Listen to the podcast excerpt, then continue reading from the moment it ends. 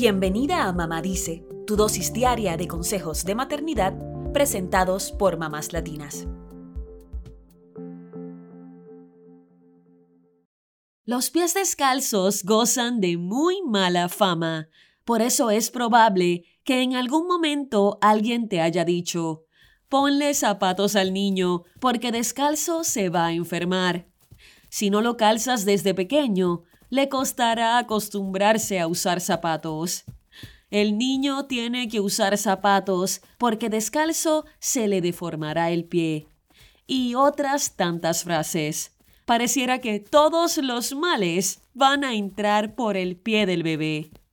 Sin embargo, te sorprendería saber cuán benéfico es para tu pequeño andar por la vida descalzo, sin calcetines o zapatitos que hagan de intermediarios con el suelo.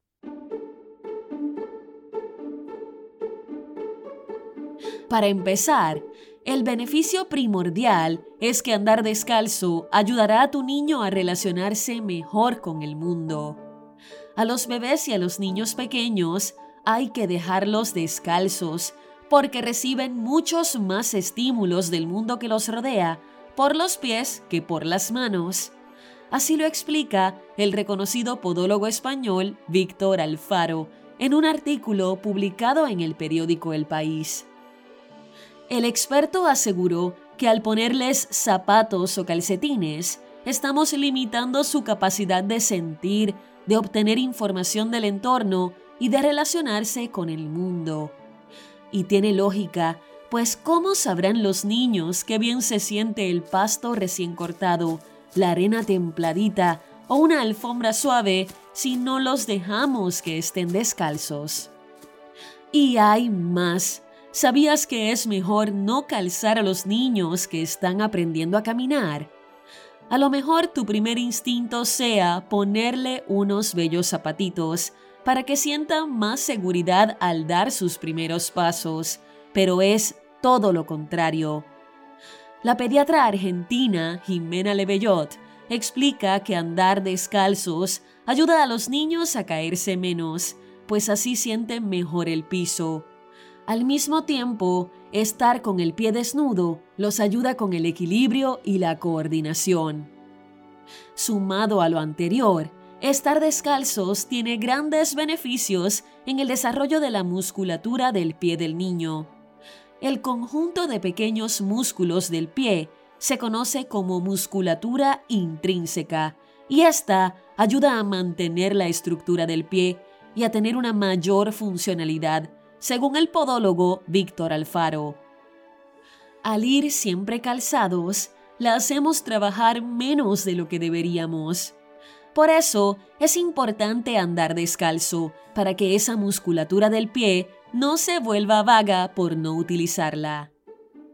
Otra ventaja de andar descalzos es que impacta positivamente en la salud de adultos y niños.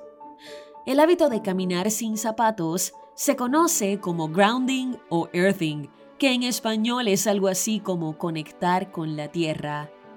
Es una técnica terapéutica que se enfoca en realinear la energía eléctrica del ser humano reconectando con la tierra y una forma de hacerlo es andar descalzo. De acuerdo con Healthline, esta práctica podría ayudar a mejorar la fatiga crónica, los trastornos del sueño y la ansiedad, entre otros. A pesar de estos beneficios, quizá todavía temes que tu hijo se enferme por andar descalzo sobre todo cuando hace frío. Sin embargo, hay algo que los expertos aclaran, y es que los pies descalzos no enferman. Lo que sucede, sobre todo en invierno, es que hay más circulación de virus y solemos estar concentrados en lugares cerrados y poco ventilados, lo que aumenta el riesgo de contagio de enfermedades virales. Aunque los resfriados suelen asociarse a que un niño estuvo sin calzado, estos aspectos no tienen relación. Es como decir que tiene mocos porque estaba vestido de azul, explica la pediatra Jimena Lebellot. Los virus y bacterias no entran por los pies, sino por la boca o la nariz, aclara la experta. ¿Y qué pasa si le quiero poner zapatos a mi hijo? La doctora Lebellot sugiere dejar de lado esos tenis tan fancy de suela rígida que viste en el mall y optar por un calzado ergonómico. Es decir, zapatos cuya suela sea antideslizante y blanda, así no impide el movimiento normal de los piececitos del niño. Este calzado es ideal para los que empiezan a caminar, o si por ejemplo quieres llevarlo al parque y temes que se pinche o lastime sus pies. Cuéntanos, ¿eres del team pies descalzos o prefieres el calzado?